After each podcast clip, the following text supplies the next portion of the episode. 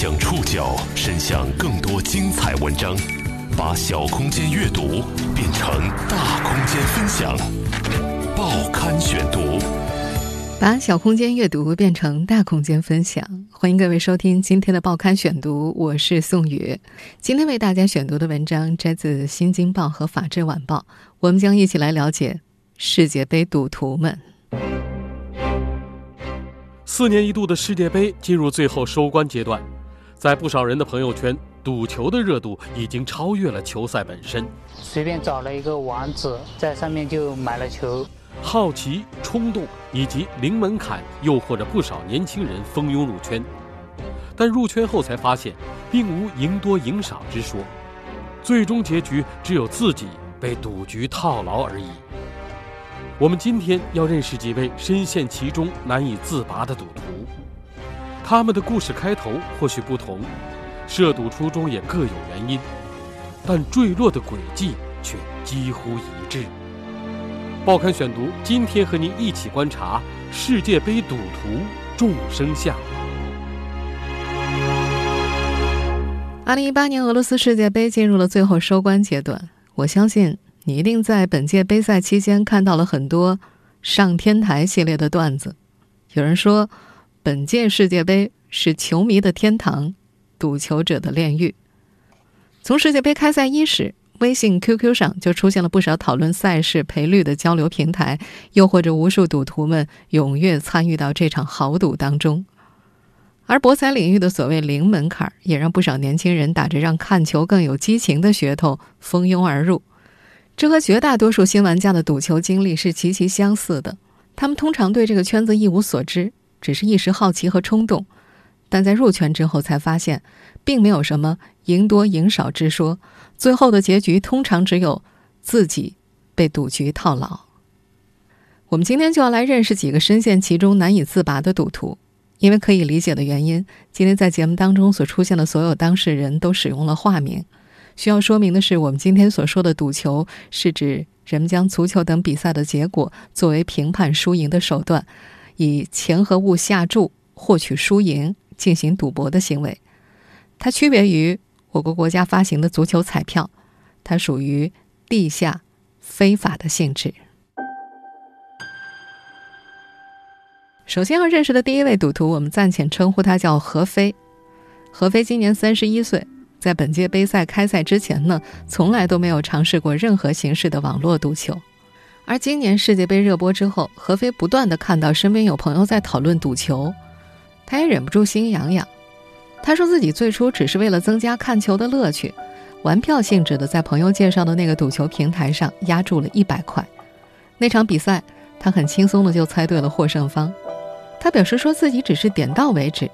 他本来准备在接下来的比赛里当个纯粹的看客的，但是每次在观看下一场比赛的时候，内心总是压抑不住对赛事比分胜负的猜测。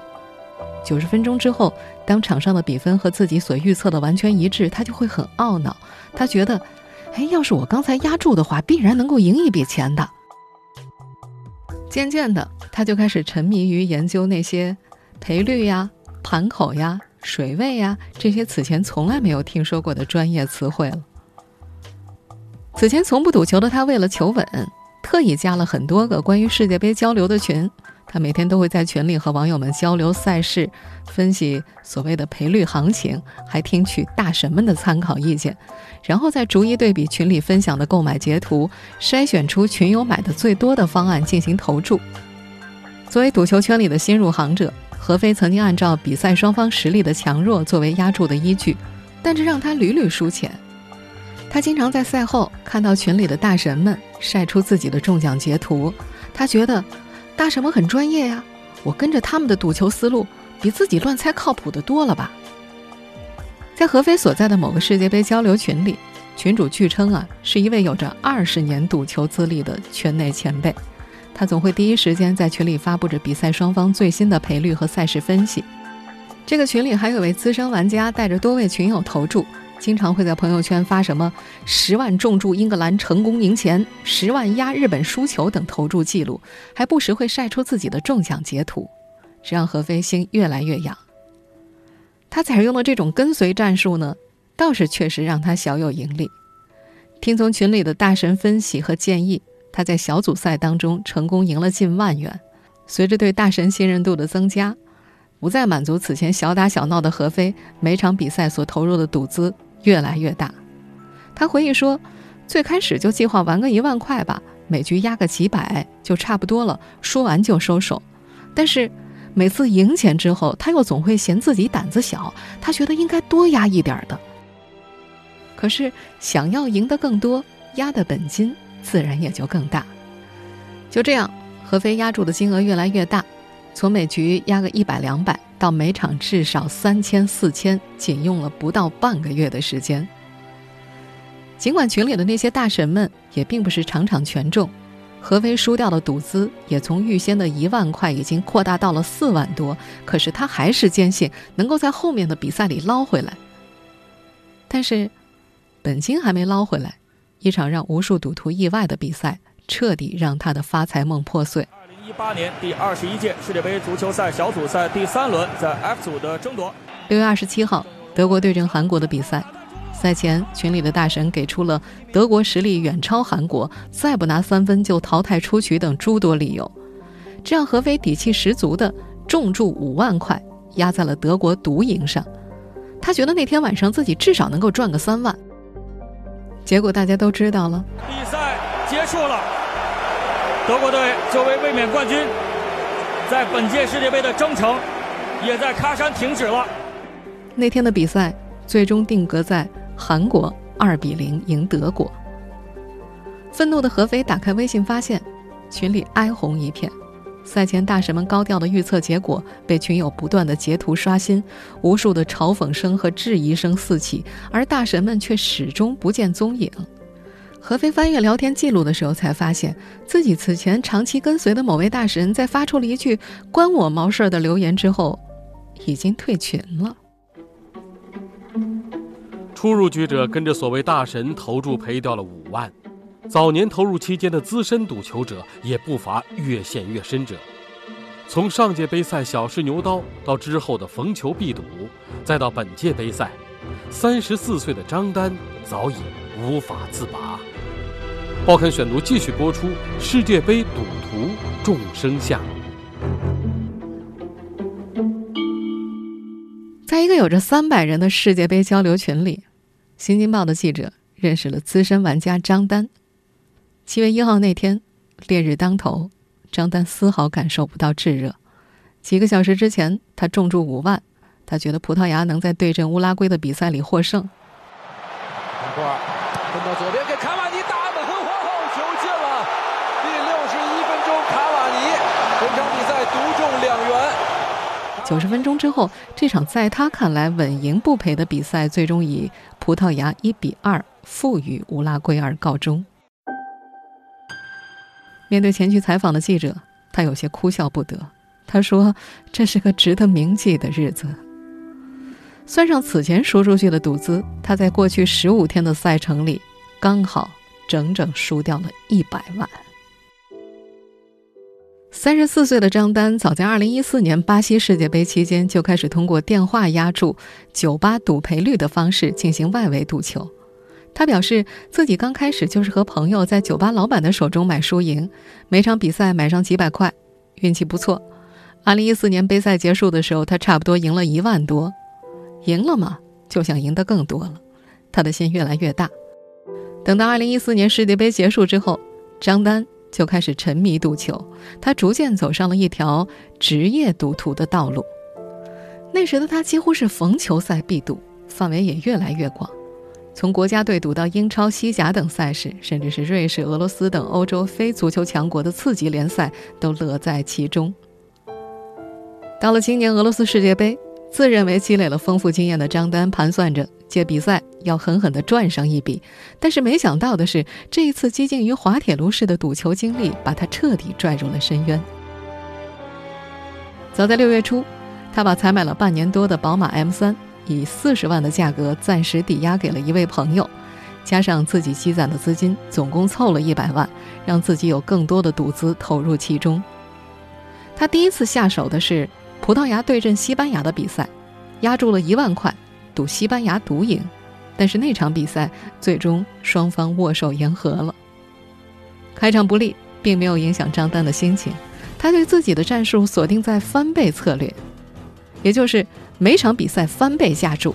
他觉得这场比赛输一万，下场就压两万，再输就压四万，只要能够赌对一场，之前的损失就能够全部回本了。但是让他意外的是，本届世界杯意外迭出。很多场他认为能够稳的比赛都分别压注失败，而自己曾经看好的强队在小组赛之后也纷纷打道回府。原本以为可行性极大的翻倍战术屡战屡败，账户金额从最初的一百万变成了零。在接受采访的时候，这个赌徒很气愤地赞成在本届杯赛期间盛行的阴谋论。他表示：“太假了，就是在演戏，都是演员。”就看谁演的真。为了能够筹备赌资，他开始四处向身边的朋友借钱，甚至还打起了贷款的主意。他觉得利息高就高点呗，只要能够再借个一二十万，后面翻倍重注压后面的淘汰赛，迟早能够赚回来。不过，身边的朋友在知道张丹赌球之后，愿意借钱给他的人已经基本不存在了。资深玩家张丹四处借钱贷款赌球，输掉一百万依然执迷不悟，而所谓的大神余辉却因赌球可能背上数百万的沉重债务。报刊选读继续播出世界杯赌徒众生相。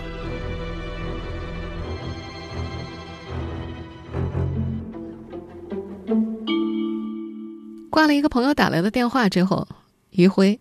斜躺在沙发上，身形疲惫。最近一段时间里，他每天都会接到数十个身边朋友打来的电话，就连同事也会在上班时间凑上来，紧张的咨询庄家什么时候才能够回来。事实上，余辉同样不知道大家口中的庄家如今身在何处，甚至除了已经被对方删除的微信号之外，他连对方的真实姓名是男是女都不清楚。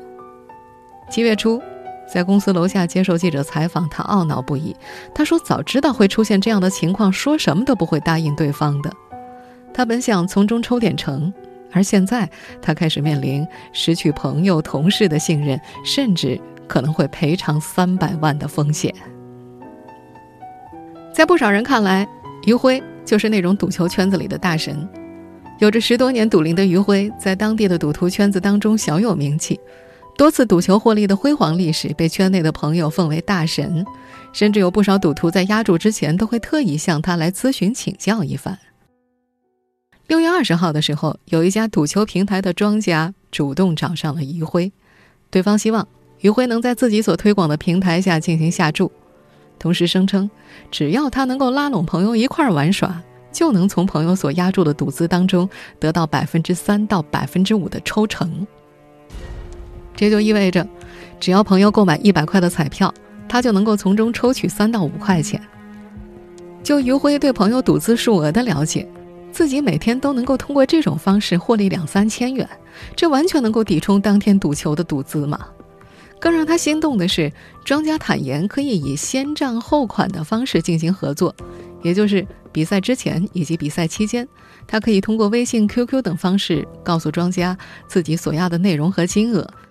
账则可以在第二天以网络转账的方式结清，对方言之凿凿地表示，赢了直接把奖金给你，输了把赌资给我就行。为了能够让自己的抽成利益最大化，余辉在朋友圈里宣布集资众筹，他要求，但凡希望跟着他买球的朋友都把钱打给他，再由他统一压注。这一决定得到了很多朋友的支持，对他们来说。在哪个平台都没差别呀，如今把钱交给余辉统一打理，自己只需要在获胜的时候收钱就可以了。在那几天里，朋友们的赌资通过微信、支付宝等方式源源不断地流向余辉的账户，而他也在帮着大家下注的赌球的同时，按照约定的比例，成功从中抽了大约四万块。但是，德国对阵韩国的比赛同样成为了于慧的劫难。和其他赌徒压错胜负不同的是，他倒是成功压中了韩国取胜。同时，在他所购买的四个比分中，二比零赫然在列，他无比激动。此次他总共砸入了十万元压注韩国获胜，同时还压下一万元的二比零的比分。如果按照赔率计算的话，自己和朋友能够赚到数百万的回报。但让他恼火的是，赛事结束之后，庄家并没有像往日那般主动恭喜，甚至在第二天，于辉向庄家发去核实返款的信息之后，系统显示对方已经把他拉黑了。气愤的余辉一次一次的添加对方好友，始终没法得到回应。直到这个时候，他才发现，除了微信之外，自己没有对方的任何信息。他咨询了一个警察朋友，对方很明确的告诉他。这种赌博是非法的，不受保护。这意味着，这笔奖金到手的可能性几乎为零。同时，他也不用承担朋友们所中的奖金。不过，让他恼火的是，尽管他把这一事实告诉了朋友，却很少有人相信他的说法，甚至有人直接质疑于辉是否是见财起意，准备以这种方式把钱给私吞了。除了职业赌徒，还有一些球迷也迷失在赌球噩梦中，比如球迷吴可，他五天就输掉了自家半年的薪水，险些家庭破裂。报刊选读继续播出世界杯赌徒众生相。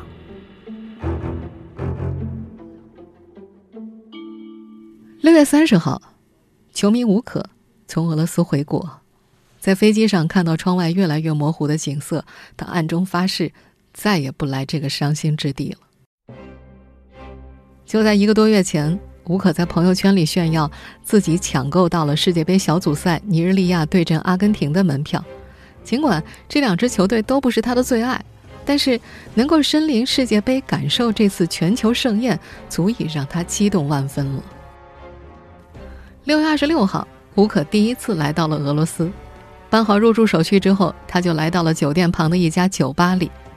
酒吧内人头攒动，墙上挂着超大屏幕的电视，正在播着西班牙对阵摩洛哥的比赛。无数穿着西班牙队服的球迷跟着比赛的进程不断的欢呼庆祝。他刚坐下不到一分钟，旁边有位金发碧眼的中年男子就突然扭过头来，激动地问他：“今晚你压哪个队？”原来，那家酒吧的老板为了吸引球迷，现场开出比赛赌局。所有到店的客人都能够通过现金押注的方式，按照国际博彩公司给出的赔率来进行赌球。酒吧现场狂热的氛围渲染之下，很容易让人体内的荷尔蒙兴奋起来。从不赌球的吴可押了十美元西班牙。那天晚上，西班牙最终以二比二的比分战平了摩洛哥。尽管输了十美元，但是他却深深沉迷其中。他回忆说，那种感觉和以前纯粹看球不同。之前只要不是自己喜欢的队伍，谁输谁赢都无所谓嘛。但是压注之后，这场比赛就有了主队，情绪会随之紧张。晚上回到酒店之后，他登录了朋友所推荐的博彩网站，在申请了账号和密码之后，第一次进入网站的他震惊了。网站里不仅有各种球赛的赔率走向、球队分析等数据，更详尽地罗列出了胜负关系、全场比分、半场输赢、谁先得牌、进球球员等繁多的赌球选项。他立即选择第二天即将开始的场次进行了下注，他砸下了五千多元下注法国。随后，他看了看获胜赔率，再次下注五千块，购买了几个法国赢球的比分。那时的他想，要是只压胜负关系的话，赚不了多少的。一千块通常就赚个一两百吧，还是买比分刺激，动辄就是几倍甚至几十倍的。在短短五天的时间里，除了每天在网上赌球，他还会一场不落的到酒吧里去看球压注。沉迷其中的他，甚至把好不容易到手的门票都转卖了出去。他觉得比赛没什么意思了，还没赌球刺激呢。可是很快，吴可就接到了妻子从国内打来的电话，妻子的手机里。收到了银行发来的账单，上面清楚地记录着，吴可在短短几天之内已经输掉了近十五万人民币，这是夫妻两人近半年的薪水。妻子得知他大手笔转账的原因竟然是赌球之后气愤难当，你再赌就离婚吧。直到这个时候，吴可才幡然醒悟，看到手机银行账单里的一笔笔转账，他感到后怕。完全上头了，平时精打细算才会支出薪水，下注的时候我完全不当钱看。要不是妻子的警告，谁也不知道他会下坠到什么程度。回到国内的吴可当着妻子的面删去了手机里面关于赌球的 app，同时他发誓再也不涉足这个差点令他家庭破裂的领域。世界杯进入尾声，有人回归理性，也有人继续疯狂。他们沉迷其中，希望能在最后的时间再搏一把。为什么有那么多赌徒沉迷其中不可自拔？报刊选读继续播出：世界杯赌徒众生相。这个夏天，足球很疯狂，赌球更疯狂。我相信，在本届杯赛期间，你一定也发现，哎，身边怎么会有这么多朋友赌球呢？每到有比赛的晚上，经常就会刷出几条关于下注的文字和图片。七月二号，资深行业观察者苟静分析说，如今互联网时代带来的便利，让赌徒们不再像此前那般需要在酒吧、茶馆等固定场所通过电话下注的方式进行赌球了。如今要成为一名赌徒，几乎是没有门槛的，只需要下载一两个赌球 App。在上面花个几分钟进行电话注册，以及绑定银行卡，方便存款提款，就能够随时随地的下注博彩了。网络的便捷性促使大量的年轻人进入赌球的泥沼当中，一时间“上天台”“别墅靠海”成为世界杯赛期间的网络热词，朋友圈里也到处可见网友们关于世界杯博彩的讯息和回复。也正因为如此。在本届杯赛期间，关于赌球者在不法网站下注赢了没法兑奖的报道不绝于耳。我在网上面随便找了一个网址，然后就登录进去了，在上面就买了球，德国和那个墨西哥是买中了，当时买了是五百块钱。当我再次进那个网站的时候，嗯，就是登录不进去了，后面找那个客服，然后客服也联系不上。在成都、湖南、广州都有发生过，赚了几万块嘛，然后感觉还挺多的，我就去提现，本来想提现一部分嘛，就提了一万多两万吧，结果按的时候发觉那个号根本就登不进去，然后打那个投诉电话也打不通。赌球网站上的陷阱还不止于此，著名经济学家宋清辉指出，在看似公平的赌球背后。其实暗藏黑市庄家的多重陷阱。赌球黑市所设置的每一个赔率，都是经过极其庞大的数学专家、精算师团队缜密分析之后的结果。与此同时，为了迎合一部分赌球者一夜暴富的心理，赌球黑市的经营者还设置了极高的赔付率，导致一些投资者为了赌球不惜铤而走险，赢了还想再赢，输了又想翻本，让赌球者永远停不下来，最终深陷泥潭。《法制晚报》的报道提到，压注赌球符合刑法当中赌博罪的行为特征，只要达到立案标准，同样是要被追究刑事责任的。在世界杯期间参与网络赌球或者组织赌球者，都有可能被判处三年以下有期徒刑，并且处以罚金，或者被处以治安拘留的行政处罚。各地警方呢，也在本届杯赛期间加大了对于赌球的查处力度。这个赌博团伙，我们总共是抓获了九个嫌疑人，呃，目前是依法刑事拘留了七人，行政处罚两人。我们现在听到的是深圳警方六月底破获的一起特大赌球假球案，这个案子拘留了七名犯罪嫌疑人，涉案金额上亿元。赌资呢，能够认定的应该现在有一千多万，呃，整个的资金流水目前已经达到上亿元。北京警方也在七月五号打掉了一个特大网络赌球犯罪团伙，抓获违法犯罪嫌疑人四十六名，涉案资金流水高达三点二个亿。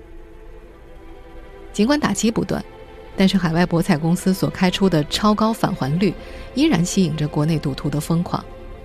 所谓返还率，就是指返还奖金所占销售总额的理论百分比。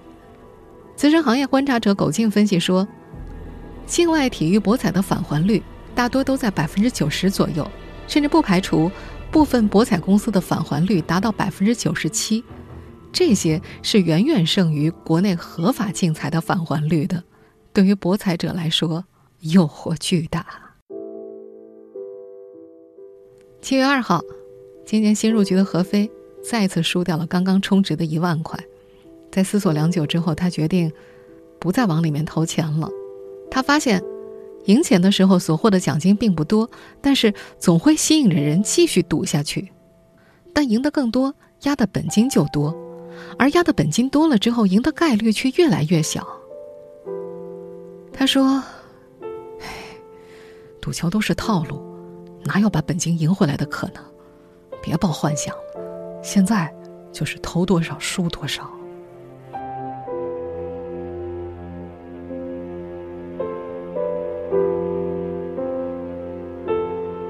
听众朋友，我们刚刚一起观察的是世界杯赌徒众生相。今天节目内容综合了《法制晚报》和《新京报》的内容。收音节目复播，您可以关注“报刊选读”的公众微信号“宋宇的报刊选读”，或者登录在南京网易云音乐。我们下期节目时间再见。